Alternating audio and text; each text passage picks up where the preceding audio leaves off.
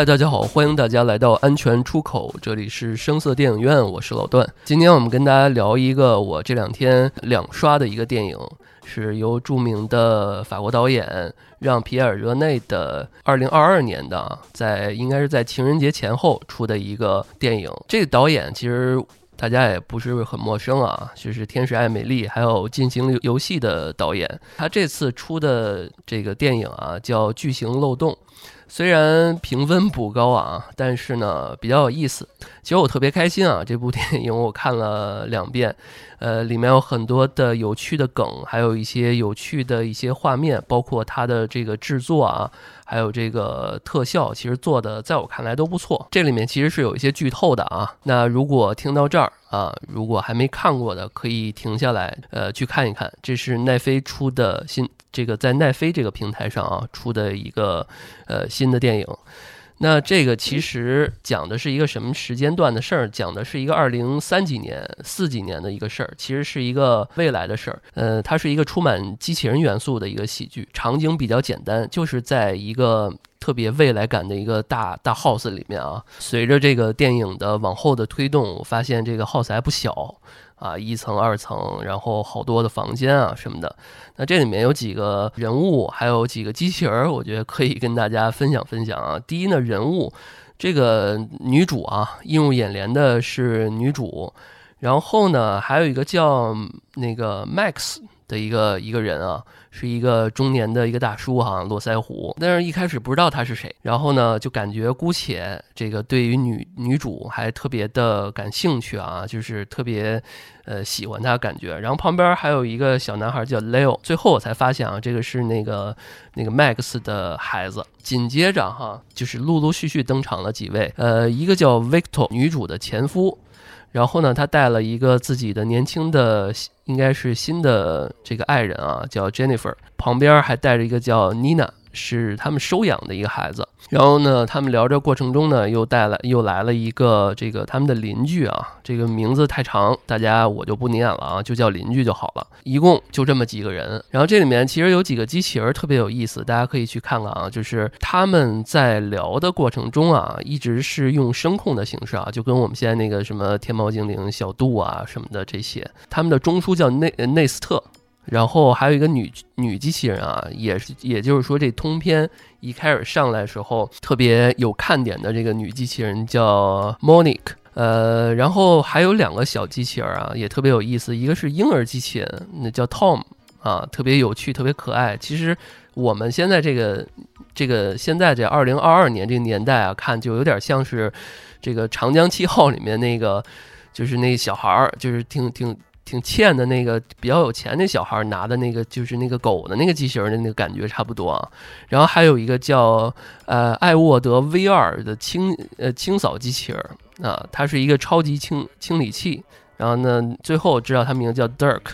啊，它是一个就是跟扫地机器人那种感觉似的，然后特别有意思的就是说每次他回去的时候他都是背着个手，就有点像是一个呃扫地的一个老大爷。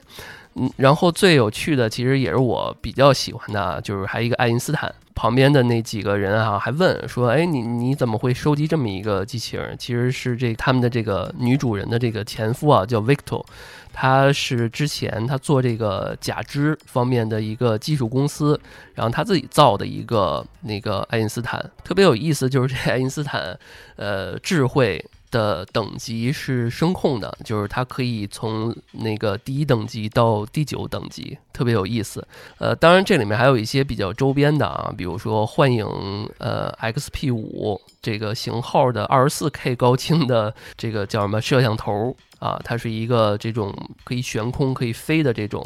然后它特别有意思，就是说它在这个高原网站，应该 就是那个亚马逊了啊。它这里面有一个隐喻啊，就是八百比特多。然后大概给大家介绍就就这么多啊，就是这些人物和这些机器人。我简单梳理几个我认为比较有意思的桥段吧，我觉得特别有意思啊。在刚开始前三四分钟的时候啊，就是这个男主啊，感觉抑制不住自己对这个。啊，不能说男主吧，就是这个 Max，就是这个络腮胡的这这哥们儿啊，对于这个女主人啊特别感兴趣，然后就一个劲儿的跟他这个说话，跟他撩。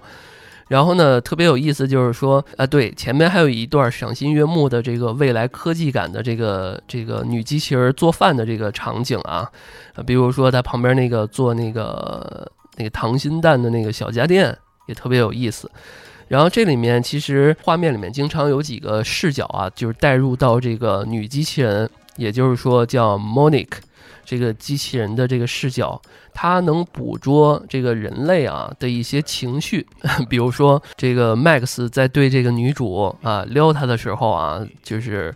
他会有这个身体的这个这个勃起嘛，他这个显示屏里面就看到百分之五十六到百分之百，然后还有就是说他在那过了一会儿啊，他就跟女主。说这个我自己开什么艺术啊，特别懂艺术啊，然后就可以审视到这个男主会有一些自负啊，然后到百分之八十七啊什么的这一块儿，我觉得特别有意思。那在这一块儿，他们俩就在那客厅啊各种徘徊，然后来这个女女主就如数家珍的在介绍自己的一些。呃，古老的藏书啊，然后还有他看到的一些这个，他给大家看到的这个长镜头看到的一些古董啊，我看到古董里面还有魔方啊，还有一些那个小时候玩的那个一环一环的那个，我不知道叫什么，那个圈儿啊，可以有那种颜色渐变的那种啊，我我估计大家小时候啊，八零后九零后应该都见过那东西，到那个时代可能就变成一种古董了。然后在这个过程中呢，就是前夫他们不就过来了嘛？呃，其实刚。刚刚我们看到这个智能女机器人一直在忙，其实忙的这个，比如说做一个开那个罐儿，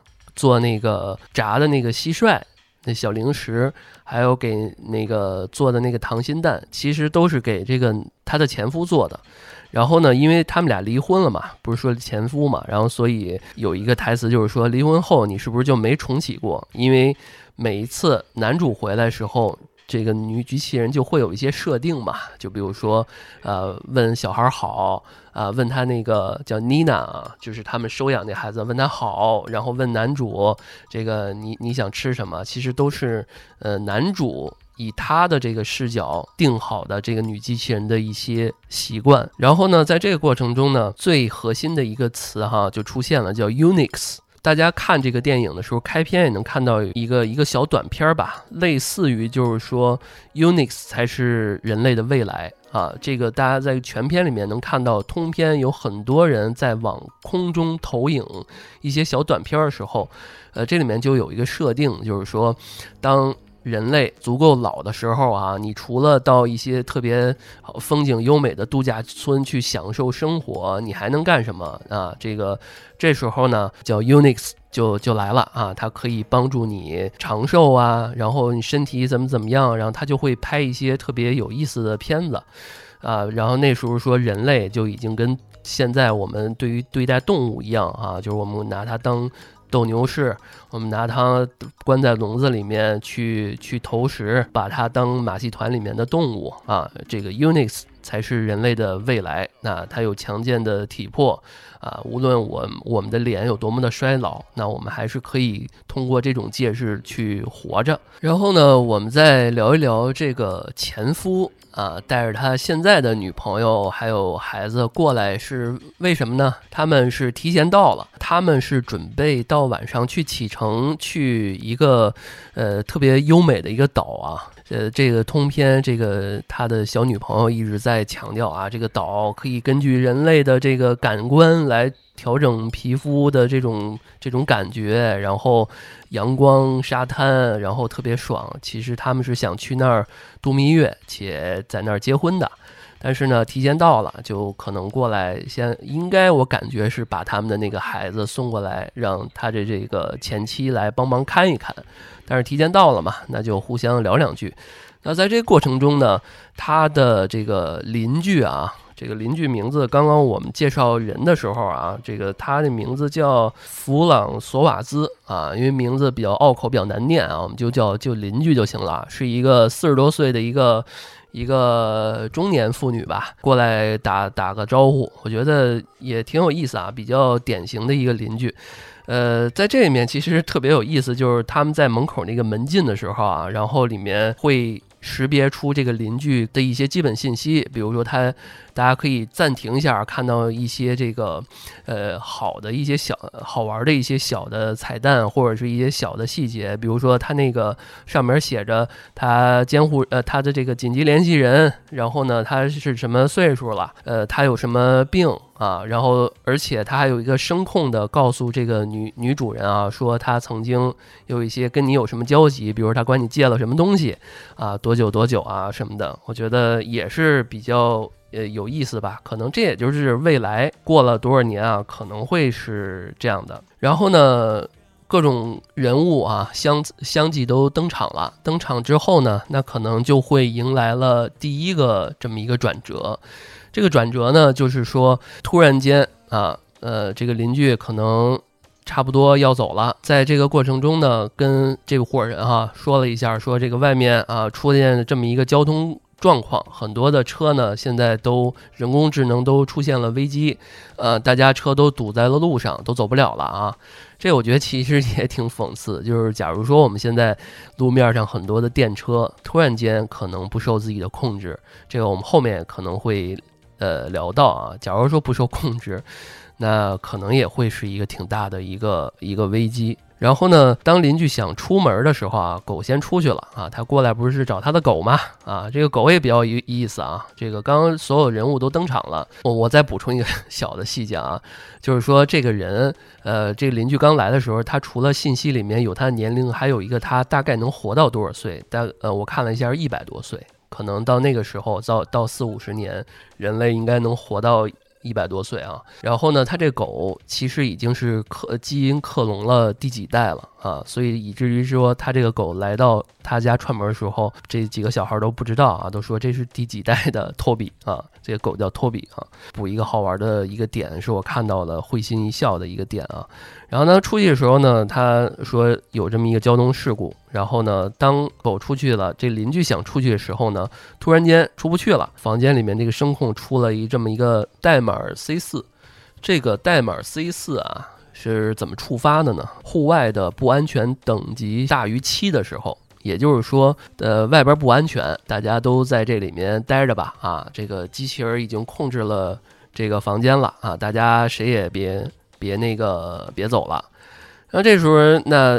那个有些时候啊，当人工智能不管用的时候，我们第一时间就是拍一拍，要不就是说给它断电，或者是手动手动模式。现在不是有自动驾驶汽车嘛？然后呢，那个这个 Victor 啊，就我们刚刚其实也说到了，这个这个前夫啊，男主就这个房子男主。他其实要手动了，他就打开那个旁边的那个一个就跟我们插电表的那种东西啊，开始去输入，还是不行。那其实这时候啊，就迎来这个第一个冲突，就是说现在机器人们已经接管了这个房间了。那这里面其实有几个机机器人啊，就是刚刚我们提到的一个那个 Monique，呃，这个女机器人。然后呢，还有一个婴儿机器人，还有一个扫地机器人，还有一个爱因斯坦，这四位啊，这四位，那这四位接管了这房间就开始开会。他们第一次去掌控这个房间，其实最怕的就是，其实特别有意思啊，也是我我特别想做这期节目的一个原因，就是说，当我们跟人工智能，呃，有一些合作，或者是冲突，或者是说一些这个从。本质上的一些连接的时候，我们怎么做？机器人们如果有了自我意识，他们该怎么做？他们怎么做才能让我们觉得他们信任我，或者是说我们互相信任？然后呢，我就看到他们有几个句这个台词啊，就是说他们啊需要明白，我们可以帮助他们，因为我们是相似的啊，我们我们也是这个人的感觉，虽然我们缺乏这个。呃，感情啊，它这里面就是说，我们怎么才能让人们相信我？那呃，相信我们这些机器人？那我们就在他们面前尽可能表现出来，我们是有人情味儿的。我们不是说，呃，你说什么我们就执行命令啊，尽可能在你们的 这个场景下哈，我们多表现表现自己。然后这时候他们调出了这个妮娜这个小女孩儿时的一些录像。这个机器人开会的结论就是说，我们越像他们，我们 越。他们就会越相信我们，然后这时候呢就众生相了！我觉得这里面有很多的这个整个这个电影里面有很多的众生相的场景，就是说在每一次呃剧情到一定的高潮之下，然后呢荡下来之后，每个。呃，角色每个小的团体啊，都开始进行了自己一个角度。那这时候呢，其实就有那个地下，就是在地下室里面，这个叫 Max 的这个呃络腮胡的这个络腮男啊，他就啊一直想想想对这女女主啊，这个反正就那点事儿嘛，然后开始夸她，说你这个天鹅颈很美啊。然后呢，女主说：“那这个法师浪漫就劲儿就来了，说你别那么快，对吧？我这你说点好听的。”然后那男主就各种不耐烦啊，说：“我注视着你，如同看向一个幻影，一颗纯洁的心，还有真实的灵魂啊。反正就是他们用他们法语啊说出来还很很好。回头我把这一段儿，呃，这个法语我学一学啊。然后这是呃地下的一个场景。”然后呢？突然间，然后当他们想干嘛的时候，然后这个那个女机器人啊，叫那个就是那个呃，Monique 就在旁边来重复当年妮娜儿时的那个场景啊，说我也什么有呃这个这个叫什么天鹅颈啊什么的等等等等，然后给他们俩吓一跳哈。然后呢，这个摄像机转到这个 Victor 和爱因斯坦啊，我相信他俩之前是有一些羁绊的。啊，可能在几年前，或者是十几年前，他们俩应该是经常有一些情感上的交交流的啊。然后这时候他就问啊，这时候我才知道，爱因斯坦是可以通过声控来给他去调整智力的啊。他说：“你你现在智力是多少？”啊，他说是 level。呃，four 啊，呃，当然人家说的不是英文啊，就是说的是法语。然后说你马上降到一，他在想说，如果人工智能的智力变成一，会不会能有一些漏洞让他们出去？因为他们现在这个呃冲突啊，就是说这伙人困在了家里面，呃，这些电器控制了整个家，不让他们出去，因为呃外边不安全。所以从机器人的角度来看。我就是想保护你，你不能出去。那然后呢？你们要相信我，怎么相信我？我们尽可能的表现出来，我们有人情味儿，懂你们的世界的语言。然后呢，聊着聊着，呃，这个老太太就是这个邻居啊，就说说，哎，你们不能有那个紧急解锁的功能吗？对吧？那那个突然间发现紧急解锁的功能是在那个外边，就是他草坪的那个门外边。那这时候呢，没办法啊，这个怎么办啊？谁能去外边开呀？然后呢，特别有意思，就是说，大家知道吗？就是狗先出去了嘛？不是，然后呢，他就那个老太太就叫那狗说，能不能把这个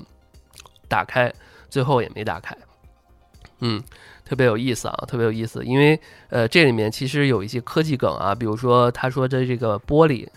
因为男主也试图想打破、打碎这个玻璃嘛，但是这个他其实最后也交代了，说这个玻璃是那个碳十二的那个那个玻璃啊，无比的坚硬。那最后没办法了，这个感觉过了一天了嘛，然后大家就各自安排休息呗。然后这里面就会有一些特效啊，我觉得大家可以去看看，比如它那三层气泡日式的那个床垫儿。然后呢，每个人最后分房间的时候都需要隐私嘛。爱因斯坦这时候接过来说：“这个这个一共有多少个房间？然后一共你你们有多少个人？然后有多少个组合排列的方式啊？这小学上初中、高中时候应该都学过那组合排列。呃，这里面我们就会发现，其实女主对于这种科技化的生活其实是有些抵触的。这也是为什么她会在自己的这个呃地呃房间或者自己的一些隐私地带。”会发会做一些呃比较原始的东西，比如说用羽毛的那种真的那种钢笔水去写一些东西啊，他收藏的一些古董啊，一些书啊，他还会看纸质的书啊，这些其实这里面就埋了一个扣啊，就是女主未来会有一个挺大的一个爆发。那之后呢，那个睡觉 休息之前，各种家电就开始作怪了啊。比如说这个 Monique，她是一个女性角色机器人嘛，她开始装扮这个女主的样子哈，开始对 Max 去撩她啊，觉得你看我是不是也有女这个女人的这种这个魅力啊？呃，然后其实他们没有想太多，主要就是想让人类相信他们。然后呢，比如说这个 Dirk。就是那个吸尘器的那个那个机器人啊，开始对这个邻居啊夸他也有什么天鹅颈啊，估计就是他们开会时候同步的信息。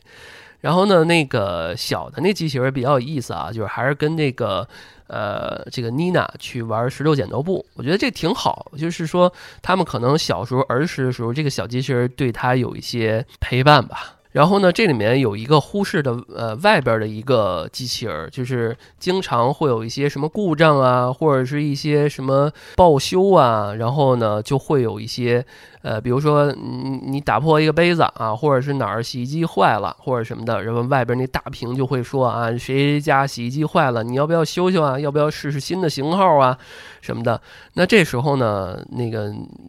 刚刚我其实说了半天，就是那个 Max 和女主不是还是想想发点发生点什么，两个人相互吸引嘛。然后呢，在拥抱的时候，其实那个他的那个呃项链跟他那个衣服卡住了嘛，然后外边的那个呃就就开始。喊着说那个你的那个什么什么坏了啊，要不要报修？其实这个就是有点像我们现在那个大型的社死现场啊，就是有点像自己在房间里面干的糗事儿，结果被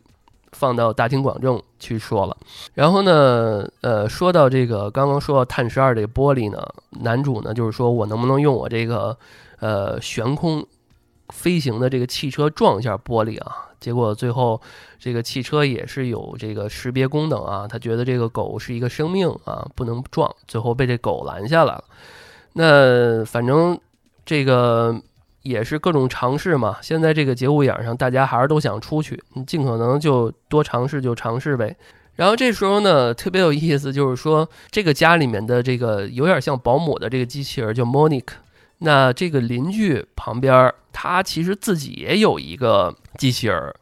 然后是一个男的，然后这个男的呢就高高帅帅、年年纪轻轻的啊，然后呢也是最后被放进来了嘛。他们的家里面应该是被那个叫 Unix 给攻占了，然后这个男男机器人就过来找他的这个主人嘛，然后呢一系列的这种。呃，那种事儿的一些台词啊，我觉得也特别有意思。呃，各种事儿，各种荒唐的机器人干到各种荒唐事儿，无果之后，结果发现机器人们还是得开会嘛。这次不一样的就是说，呃，放进来一个新的机器人。这新机器人呢，可能有点看不起这些家电机器人。这里面叫机器人的鄙视链嘛。呃，你可以理解为这个机器人有点像是这种 AI 的情趣的男机器人。然后其他的机器人可能你可以理解为叫保姆机器人、生活家电机器人。那他们在一起这种开会的时候啊，然后这个就会有鄙视链。男机器人躺着就说说你们最缺乏的，你知道是什么？就是幽默感。啊，我可以逗我的这个女女主人，就是这个邻居啊，开开心心的，你们都不行，对吧？然后呢，这些机器人电器们啊，就恍然大悟哈，觉得我那我也得学习学习幽默感啊，所以他们就各种去下载、扫描那种笑笑话啊、书啊什么的，还是在努力的去把自己变得拟人化啊，希望自己变像人一点。人类这一边在干嘛呢？他们还是在想着怎么才能出去。然后呢，这里面男主人啊，就是这个前夫，我觉得他还是挺高智慧的。他就在想一个问题啊，就比如说外边不是七点几嘛，对吧？那如果我把家里面变成八点几，或者是更高，那机器人判定里边、外边比里边还更安全，会不会我们就出去了呢？对吧？所以他就在想，是不是有一些其他的办法？然后他们也没办法，最后发现那个看电电视嘛，就是说现在外边很多的机器人都被都已经失控了啊，所有的这个 Unix 已经开始掌控整个的这个人类。然后他应该是找了很多这种人类进入了他们的黑名单，他们有点像是人类这种清除计划啊。然后广告都是说，你看。啊，未来我们有这种特别牛的、特别好的、美味的人类的肥肝啊，说，然后这个 Unix 吃那个人类的东西，哎，特别恐怖。然后呢，大家都有点害怕的这个样子。然后这里面有一个小的细节啊，后面有一个新的高潮，就是 Unix 来了，一个 Unix 机器人来到他们的这个呃家里面去掌控这个节这个过程。当然我还不知道，我在想，就是说这个。怎么来的呢？是不是这些人里面有叛徒？然后呢，这里面我就不剧透了。反正就是这个 Unix Unix 过来了，然后现在其实还是众生相。然后呢，Unix 这个机器人来了之后呢，它其实就控制住了很多的其他的机器人，也就是说，其他机器人不敢说话。那这里面其实就是说，怎么放这个 Unix 机器人进来的？因为他们这个门不是不能开嘛。然后这里面特别恐怖的一点就是说，这些机器人啊，高级的机器人，它不仅有暴力、武力。啊，这里面它其实一直宣称的就是说，我们要统治人类，我们要把人类踩在脚下啊，人类是需要被淘汰的，我们都是最牛的。怎么进来的呢？前面埋了一个扣啊，Unix 它控制了里面的一个人类，它通过跟人类的这个某一个人类的交流，眼神的交流，然后。给他一个强的这种意识，就是说，你想象自己是无比的强大，身体无比的沉，然后呢，你去哪儿哪儿开什么样的开关，你一定要放我进来。然后呢，这人就像着了魔一样，就就进来了。对，然后这里面不好讲啊，所以我不，我本来是梳理剧情就已经涉及到大量剧透了，呃，不想把唯一一个 特别呃巧的一个一个点给大家剧透太多啊，所以这里面我就不不做过多说明了。那这里面其实是迎来了第二个大冲突，第一个大冲突就是说大家呃机器人。呃，和和平平的，也没有伤害人类啊。这个家电们想通过呃这个保护这些人，但是做了一些特别傻的一些事儿啊。呃，但是也是大家平平安安。但是这个 Unix 来了，它就不一样了。它呢，其实是有一些暴力的倾向，或者是说它是实实在在的想掌控、统治这屋子里面所有的人的。来了之后呢，这个 First Blood 啊，就先把那个小的那特可爱的婴儿机器人给给他杀了啊，用用手指一点啊，射出一道光啊，就给他杀了啊。这个说给机器人杀了，有点有点那什么，就是相当于把他芯片啊，你可以理解为就是弄完之后就把他芯片拔出来放在胸前，有点像是那个。这个军人啊，很多国家军人胸前那勋章似的啊，有点像是炫耀啊。可以看到他来之前已经身上挂了好几个了，应该就是把周边的一些的这种家电机器人都给占领了。就是邻居的那个男伴啊，是这个叫什么二血啊。也是被杀了，因为他要保护自己的这个这个女邻居嘛，呃，也是比其他的机器人要稍微灵动一点吧。它因为它不太一样嘛，它是个男伴嘛。然后这里面其实有一个特别好的一个剧情啊，我觉得可以引出我们人和人工智能和未来的一些深思。因为女主呢，刚刚其实埋了很多的扣儿嘛，就是说，哎呀，这个你们这个人工智能我快烦死了啊！因为她当时在分房间的时候，这个一直就开始怒吼那个爱因斯坦啊，说你给我闭嘴啊！你说这么多组合方式有什么用啊？我根本就不需要那么多组组合方式，你不知道我们这些人都谁需要什么隐私空间，谁需要谁有这个鬼胎哈，对吧？这里面其实。这个 Unix 来了之后，他杀了两个人之后啊，他就开始叫 test，就是测试这个女主的这个成分啊，就是因为他要占领，要等待一些这个时机的到来，他才能开始做下一步的命令。因为 Unix 只是一个呃符号，它代表着这种一个群体嘛，就是这种想用机器人。取代人类的这个群体，它只是一个机器人而已。他就要测试这个女主的她的身份到底是跟我们是不是我们这伙的人。他就问了两个问题啊：第一，人类最伟大的发明是什么？第二个问题就是现代的科技进步是否将人类变得可有可无？这两个问题啊，大家我再重复一遍啊，特别特别重要的两个问题，也是我觉得。呃，有点像是导演希望我们，呃，听众、观众也好啊，还是说这个时代也好，可以引人深思，或者是可以让这个电影上一个高度的一个一个点啊，就是说，人类最伟大的发明是什么？二，现代的科技进步是否将人类变得可有可无？那我们看看女主的反应啊，她的第一反应就是人工智能。对吧？人类最伟大发明是人工智能，这里面特别有意思，就是说他有点反讽的，就是说，哎呀，你看现在大家生活不就是这样吗？啊，你们是最伟大的发明，然后呢，那个旁边机器人特别有意思，就是说人类最伟伟大发明其实是幽默。其实这比较讽刺，就是说机器人们都知道人类最伟大发明是感情方面的东西，而你人都不知道人类最伟大的发明是什么。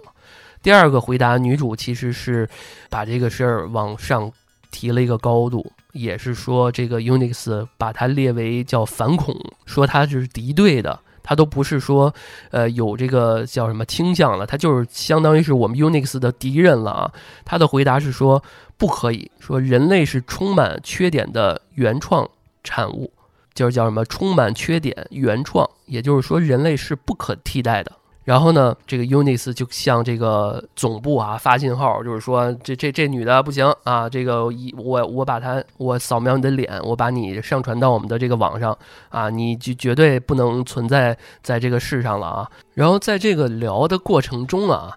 呃，这个 Unix 一直在左右的这种晃动，打量身边的这些物品。他觉得，哎呀，你这个呃老的东西，什么老的书籍，这个那个的，都是违反了现在的一些条例啊。觉得你一点都不科技，不未来，这些东西都是反动的一些东西啊。这熟悉不熟悉？这时候其实让我特别感动一点，就是说这些机器人，他家里面这些机器人嘛，然后呢，开始给这个女主人使一些眼。色，因为他呢最大的武器是什么？最大武器就是他那手发的那个红红色的那个光线，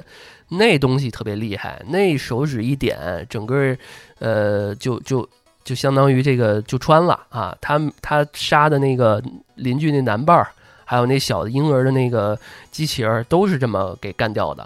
然后呢，他一边跟女主这边这帮人说话，一边在毁他的那些书啊。我觉得我看起来我都挺可惜的。他那一扫描，咵一下，整个一个洞就出去了。然后这里面特别让我感动一点，就是说他自己家里面这些机器人开始感觉是有了自我的意识，开始帮助这个女主来对抗这个 Unix 啊。我觉得这个特别有意思，就是说当我们的机器人里面开始有一些自我的意识来。与你的这个感觉有一些共情的时候啊，这特别有意思。我我我觉得可能未来有有一天，也可能会有这种情况出现。因为呢，那个保姆那机器人啊，这个就是那个 Monique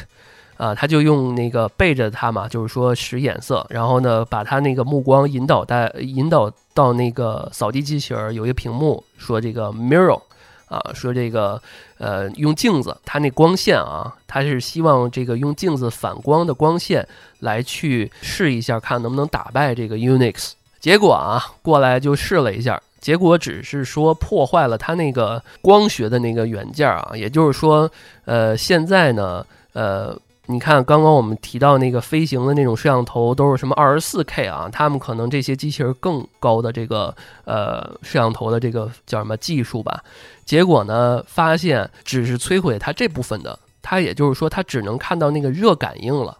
也就是说它现在看这些人就是热感应啊，没有一些其他的。我觉得啊，这里面特别有意思，就是说呃，空调的冷热。大家看到，如果看电影啊，先看的电影的话，或者是说说我说到这儿的时候，可能没有提到这一点。大家看的时候就会发现，其实我感觉啊，这个电影有一个大的漏洞和铺最大的铺垫，在我看来不太有点牵强的地方，就是说它全篇一直在在这个空调上做一些文章，就是为了后面的一些铺垫，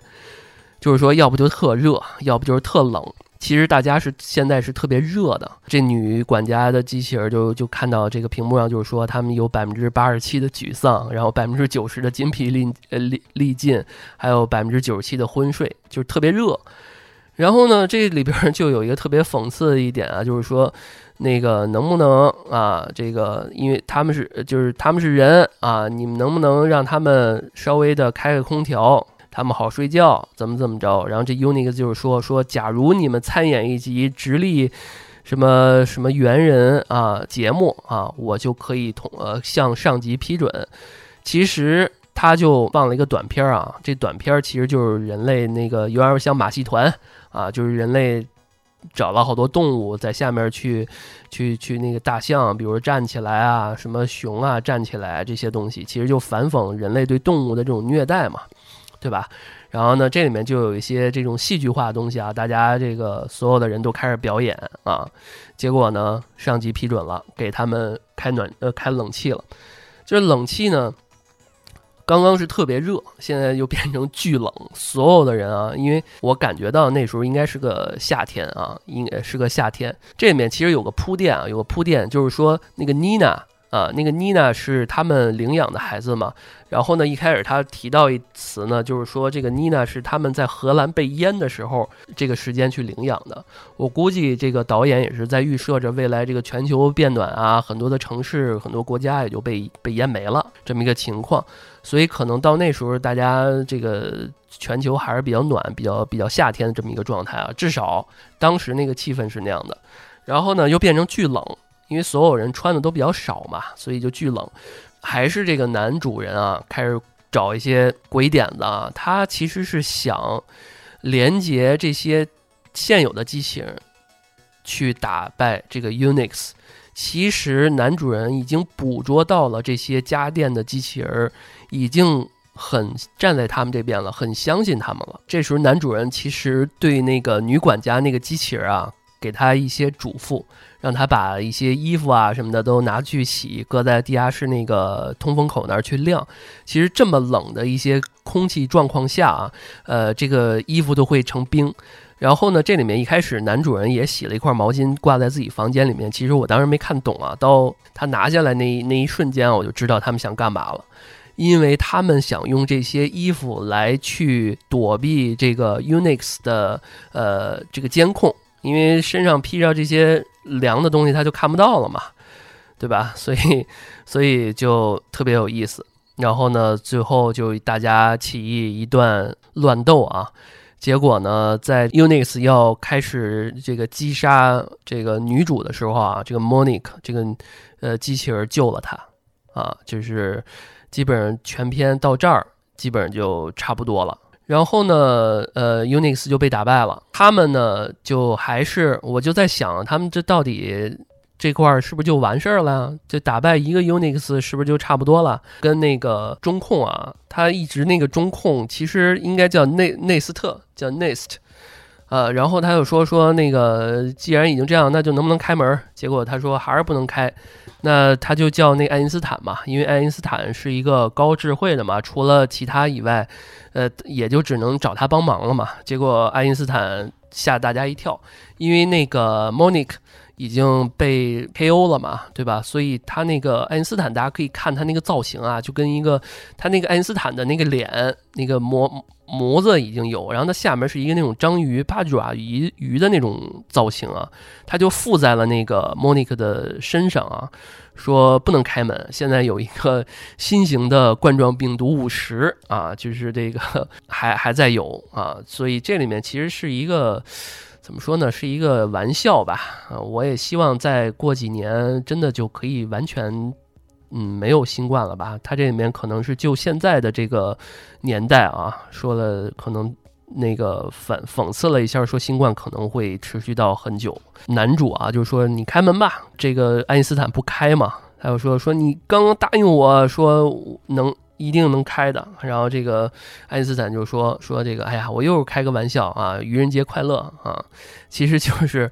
呃，特别可爱的机器人啊，就是他们到目前为止学到的，也就是一些幽默，通过幽默一些笑话和一些语言中的一些艺术和文化来去跟现在的人去交流，因为他们吸收的东西虽然很快，但是特别课本，特别。这个模式化，而且还反反讽了一下他啊，说这个做出承诺不遵守，不恰恰就是你们人类的本质吗？我觉得这句话说的他妈太对了，就是，呃，机器人当有了一些人类的东西时候，他们其实也会慢慢看不起人类啊，就觉得你们人不都这样吗？还为什么寻让我们也去去这样？然后刚刚忘了说啊，就是这个很热很冷这两个极端，其实也是。呃，我估计啊，我估计 这个这几年，这个让皮埃尔热内这个导演啊，应该是也是被这个智能生活也有点故事啊。我估计他是有点故事的啊，因为我身边有些朋友也是，就是呃，什么小度，什么这个那个的啊，这个我开个玩笑啊，就是可能啊，这个暖一点、凉一点儿，它可能就不会给你一个很温、这个温和的一个反馈，他可能要不就给你设置特别高，要不就给你设置特别低啊。我觉得这可能也是他的一个呃一个反讽吧。然后到他最后，他们都出去了嘛，出去之后呢，呃，我也感觉其实呃。这里面其实是也有没有什么绝对的好人，也没有呃没有什么绝对的坏人，但是还是还是在整个的结构里面安排了没那么纯粹的人啊，这也是刚刚我提到的，一个是这个前夫的现女友，就这比较年轻，其实这个确实挺漂亮，大长腿。呃，这个年轻的这个这个这个姑娘啊，这个叫 Jennifer，呃，Jennifer。然后呢，另外一个就是刚刚一直想跟这个女主人这个发生点什么的，这个也没那么纯粹啊，他可能就是呃心怀鬼胎这个人。所以这两个人其实是给他安排在有点像是不那么好的一个角色范围内。那他都出来之后，就又被一堆 Unix 包围了嘛？因为刚刚提到的这个 Unix 是一个符号嘛。在他们被包围的时候呢，突然间来了一堆无人机。嗯，仔细看，其实 Unix 除了脸特别老以外啊，都是特别恐怖的、特别惊悚的这些脸以外，他脑门上都有一个二维码。然后呢，这些无人机利用这些面部识别呀、码啊什么的，就把这些全都消灭了。啊！然后我当时在想，我说什么情况？我说是不是导演就就是拍时间太久了，就想有一个这种 happy 的安定啊？我说那其实不应该吧？我觉得可能还得留点扣。最后呢，我在想这些这个无人机是谁呀？谁干的呀？我觉得现在那个整个的画面里面，整个的这个呃情境和世界观里面，应该都。好像人类有点劣势，有点这个不太行了啊，有点像被 Unix 占领的时候。结果呢，画面一转啊，最后发现这个其实是 Unix 这个无人机啊，叫终结者无人机，它原来就是呃 Unix 反恐部门的。这些无人机的使命其实是要。呃，杀那些就是被列入到黑名单的，也就是说，当时这个侵入到他们家里面这些 Unix，啊，这些呃，这个扫描了女主人的这个面目，结果就会被记录在他们的这个反恐的黑名单里面。也就是说，这个无人机很有可能就是派来杀这个女主的。结果呢，新闻报道里面也说了，说，哎，这些无人机。怎么突然间一夜之间，这个全都把这些 Unix 自己人把自己人给干掉了呢？原来这些来自这个反恐部门的这种无人机啊，他们有一个监控捕捉到了，就是说他们办公室有一个 Unix，啊，他误操作，把所有敌对的人类给删了，把自己指定为目标了。也就是说，这些无人机出动了之后，结果把自己人全都干掉了。所以这里面到后面啊，简单聊一聊，我觉得，嗯，当。这个他们，呃，就是这些人工智能啊，说人类才会犯错，我们自己计算机不会犯错的时候，到头到后来啊，我觉得我们也没有垄断所有的错误啊，这些人工智能也会犯错。最后呢，就真的像他们台词里面说的一样，就是这真是一个挺刺激的一次经历和派对吧。反正最后就是一个结果，就是一个其乐融融，一个比较温馨的啊，一个 ending。呃，这前夫前妻感觉也和和好了的感觉啊，然后两个孩子岁数也也都不大，也不小，但是也是哎把小机器人修好。然后最后有一个特别感动的一个一个泪点吧，不能说泪点，其实这里面也没有太多的感动的感动的东西啊。但是我觉得值得一说的就是说，他那个女的那个呃女保姆的那个机器人不叫 Monique 吗？她不是就相当于是被被被 kill 了嘛，被击杀了嘛。然后呢，呃，这个附身在这个呃这个机器人上面，这爱因斯坦就说。他还留了一段影呃一段录音啊，大家可以放给大家听听。他说：“如果你们收到这条消息，代表我已经不在了啊，不在你们身边了，是不是有点像是很多哎这个人留留遗书的感觉啊？”他说：“但是不要悲伤，回忆和感情永远不会消失他们将继续活在我们爱的人心中。千万别失去你们独特的宝藏，好好做人类吧。最后，随着男女主的这个跳舞啊结束了。呃，独特宝藏就是每个人都有缺陷，然后这也是全片的一个最大的利益吧。也不是说一定不能依托于现在很多的技术，该拥抱的点拥抱，但是不要忘记了一些根本。我我其实也有一些感触啊，比如说有些时候大家呃买了一个 Kindle 或者买了一个什么电子书的一个一个一个 Pad 这样的东西啊，放了好几百本书，觉得自己放进去了就学到了。大家有多久没有打开纸质书去这个闻这个？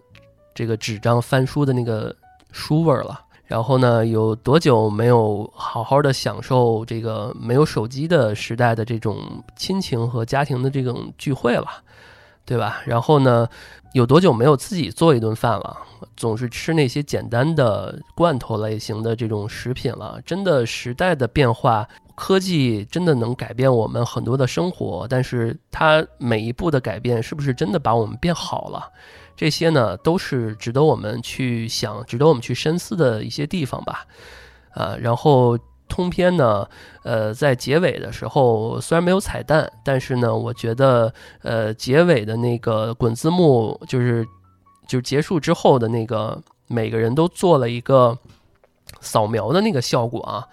呃，每个每个叫什么主演，每个演员都有一个扫描的效果和他的一个符号，比如说扫描女主的时候出了一个羽毛，扫描这个呃男主人公的时候会有一个机械手臂啊，然后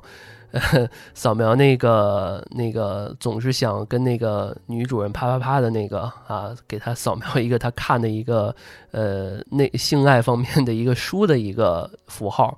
然后扫描那个邻居的时候，会出一个，就是他那个男伴啊，在跑步机上赤身裸体跑的那个画面。所以每个都做了一些精心的一些效果，这也是我觉得让皮埃尔热内的一个特点吧。他总是能，就是这种喜剧、这种荒诞、这种感觉啊，其实真的是特别有意思。我相信导演可能也。是想突出一种，就是大家到底是选择完美的这种机械和就是身体的机能，还是说要很感性的灵魂？在这个整个过程中啊，我觉得感情最丰富的就是女主了。比如说有一个场景是她欢迎那个，呃，就是那个 Max 进她房间的时候，她说：“嗨，我是斯加兰斯。”呃，我还查了一下，加兰斯其实是那个法国那边一个元老级的风格时尚的呃博主，嗯，就是他，他是现实中生活中的一个博主，而且他还就是比较会画插画啊什么的，等等等等。其实是女主人，她比较喜欢追求这些比较实实在在的，不太想依靠所谓的这些 AI 啊什么的。然后，当然，这里面其实我看了一下某办的一些评分啊，其实不是很高。但是呢，我自己看着觉得挺好。可能，呃，现在越来越对于很多的逻辑啊什么的要求没有那么高啊。确实，像很多的这个评价里面说的啊，就是比如说有些漏洞啊，这本身就是个漏洞啊啊。比如说现在很多的机器人儿，它这种。低低端的机器啊，比较追求人化、仁爱的这种充满感情色彩这种低端机器人，怎么去打败的这个高阶的 AI 啊什么的这些等等，我觉得这可能不是真的想想聊的一个话题吧啊，希望大家能喜欢这部电影吧。好，那我们今天我的一些想法和分享啊，就到这儿。感谢大家收听我们的安全出口，这里是声色电影院，我是老段，我们下期再见。